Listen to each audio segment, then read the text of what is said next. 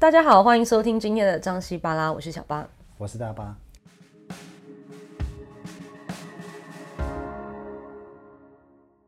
今天我们来聊一个我自己其实一直很想跟大家分享的话题。嗯，是什么呢？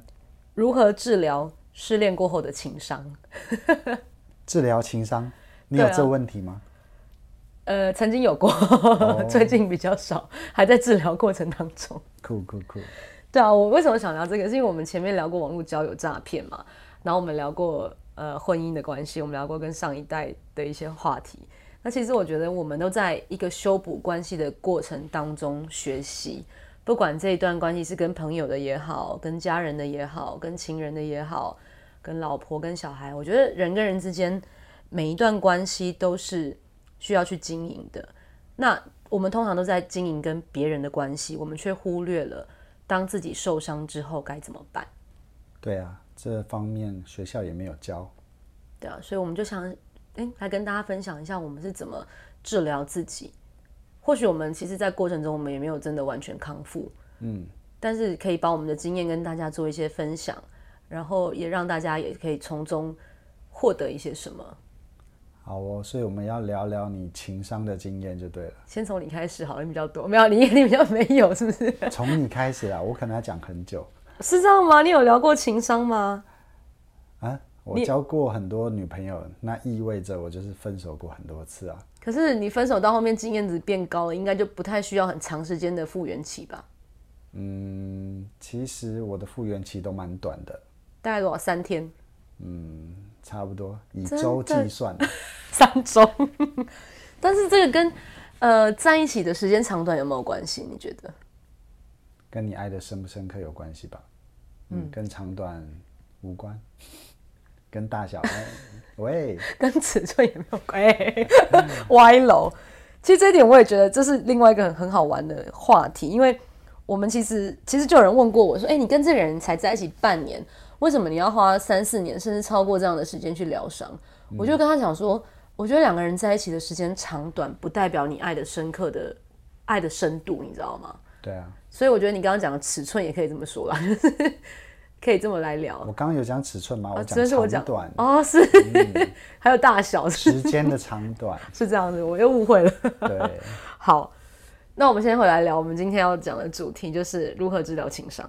所以你情商通常怎么治疗？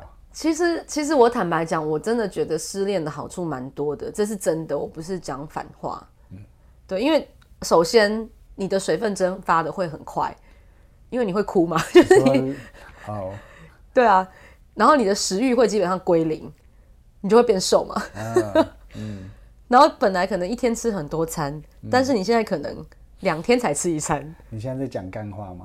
没有，我是认真的。哎，你确定他们想听干话吗？但我是认真，你不觉得这个是失恋的一个必经过程吗？哭吗？不一定，男生的表达方式就不会哭啊。那男生会怎样？男生往心里去。真的吗？外表坚强。真的吗？我猜啦，你有没有为失恋哭过？我就没有，很少哭啊。那你有为失恋哭到水分蒸发？所以你到底有没有为失恋哭过？有啊，几次？几次哦？嗯，不会超过五到十次吧？哇，你到过交，你到底交过几次？超过啦。等下你到底交过几次恋爱？你要先让大家有个底。秘密？有没有个三十？没有。二十？差不多十到二十之间。哦，我们来算一下，这样平均每两年谈一次。可是我才十二岁啊，好意思说。好，所以以你这样来看，你的比例大概有呃四分之一是会哭的，对不对？如果是二十次的五次，不是不是要讲你如何治疗情商吗？对，我们刚刚在聊你。对啊。好，先拉回来。所以你其实不太认同我刚刚讲的这些，对不对？认同，就是、只是说你今天要讲的是这些。情商的好处是吗？没有啊，就是治疗的方法啊。哦，治疗的方法，对啊，我什么都不知道。你现在、哦，所以你就你就是很正面的看待情商这件事就对了。当然不是，我觉得我现在只是想用一个比较戏谑的方法告诉大家，失恋也没关系。但其实失恋还有蛮大的关系的。如果没关系，干嘛要聊情商？其实其实应该这样讲，我们想要来聊就是悲伤复原的一个过程，还有这个悲伤到底怎么来的。嗯，当然失恋是一个引爆点，可是其实这个悲伤的产生，很多时候都是你自己脑补来的。自己脑补来，我觉得悲伤就是来自于说，可能一个你很爱的人，但是他可能不爱你，他要离开你，那一定会很难过嘛。或是说有一个人很爱你，但是他现在不爱你了。嗯，嗯，我刚刚两个讲的是一样的吗？一个是你很爱的 不爱你了，一个是他曾经爱过你，但是他现在不爱你了。或是说听起来是同一件事啊。啊，对。或是说你突然不爱那个人了，分手就这两个嘛，一个就是他不爱你，一个就是你不爱他嘛。那你不爱他，应该比较没那么伤，对不对？我觉得也不能这么说，哎，我觉得分手这件事，不管是谁提出来，其实都有一定的伤害程度。提出来的那个人只是比较勇敢的去面对这件事情，他或许不是不爱了，他只是不知道这段感情怎么继续走下去，他很痛苦，他想要离开，可是。这代表不爱了吗？我觉得也不一定。哦，所以在这种情况下，他也是很受伤。其实我觉得提分手的人不代表不受伤啊，有时候他真的只是想要快刀斩乱麻。嗯，他觉得这一段关系再继续下去也不一定，应该讲说不会走到更好的那一块，只会越来越糟糕。嗯，他预见不到好的结果，所以他宁可再浪费更多的精神跟青春，还有金钱。还有未来的情况底下，他选择结束。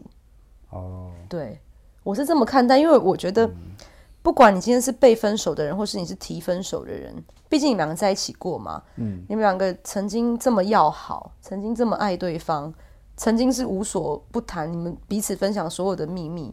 那今天要停止这段关系，是就是你要把这些东西都切断呢？嗯，你好不容易建立起来的所有的连结。一夕之间就没有了，嗯，那你这一段感情跟这一段依赖好了，你要放去哪里？所以会难过是吗？肯定会难过，你都不难过吗？这个问题，因为我我我有一个想法是，我们是不是从小就被暗示分手就一定要有难过？如果我们从小就被暗示说分手就跟就跟打游戏。结束失败一样，然后就勇敢的再开下一关，再玩一次。如果我们从小是这样被教育或被暗示的话，就没有情商这个字眼出现。我们会不会就用另外一种态度在看待分手这件事？可能。对。可是我觉得我们也没有真的被教育，还是我们呃，maybe 我们看的电视，默默的被被电视啊，被电影影响，嗯，对不对？嗯嗯。所以，我们被暗示说这件事情发生的时候，你就应该要有什么样的情绪表现，才是一个正常的状况。对啊，什么吃不下饭呐、啊，要哭得死去活来啊，或是自杀、上吊啊，那种更负面的电影、戏剧里面都看得到嘛。所以，我们就无形中好像觉得分手后好像就应该要难过一下。好啦，但是也确实有像你刚刚说的感情上，他一个。结束嘛，心里应该会有悲伤难过的情绪。那假设假设我们现在真的分手了，然后很难过，你有什么好建议吗？其实我觉得，呃，分手之后的治疗这个过程，嗯、它真的是需要对我自己来讲，它需要非常长的一段时间。嗯，就是你投入一段感情。好，比如说我跟这个人在一起一年，对我来讲可能要一比五的比例去治疗。我说一比五就是我一比五就是你交往一年要空窗五年去，大概差不多这个概念。以前了，这辈子 所剩不多了。所以我恋爱经验有点少，我现在有点后悔。我觉得我应该把。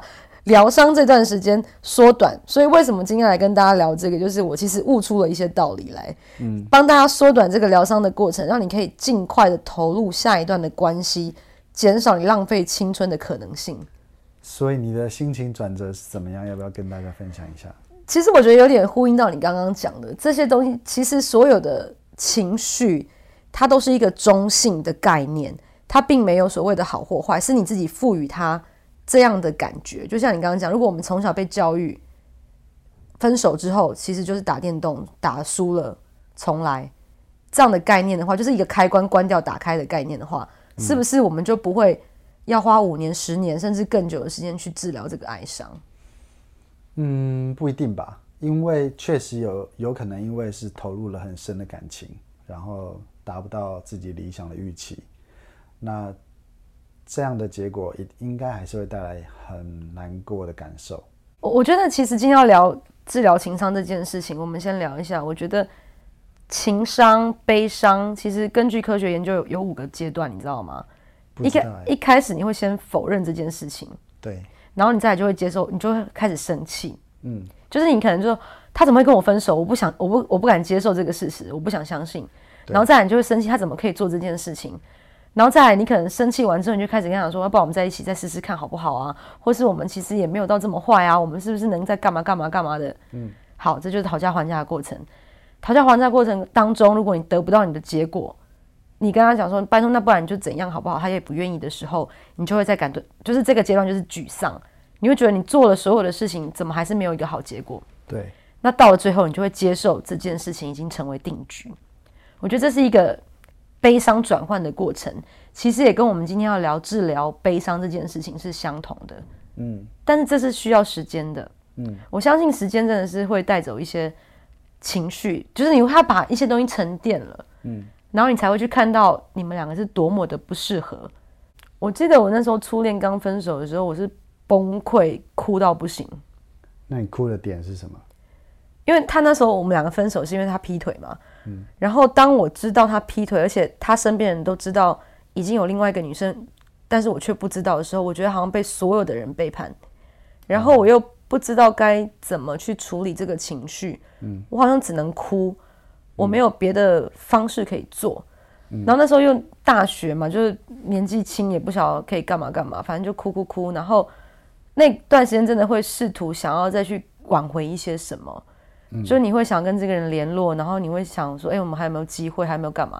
就回到我刚刚讲那五步骤，基本上其实我经历过一次，就是应该讲说每一段 关系的结束之后都会经历过一次，只是时间长短的问题。好，因为是初恋，所以你就会经历过这些。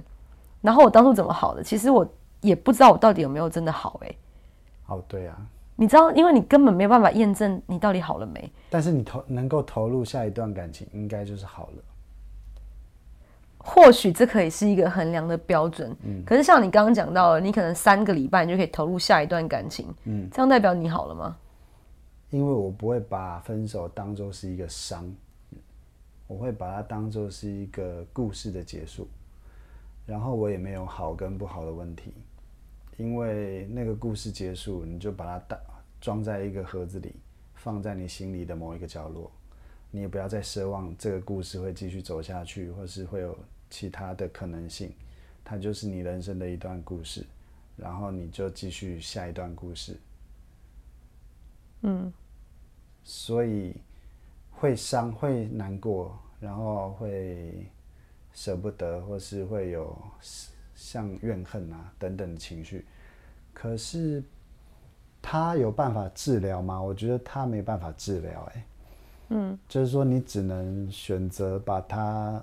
接受它嘛？这些这段故事里面有很多的酸甜苦辣啊，有开心的，有最后难过的，或者是生气的部分。但总之它是结束了，所以就把它收起来。那我也不会想要去忘掉那个难过或是怨恨的那一部分的感觉。但随着时间，它会慢慢淡忘，因为我们的记忆是有限的，对，而且有新的东西进来。它会占据你更大的空间，所以女生应该比较有聊情商的问题啊，我觉得。男生这人都没有没事吗？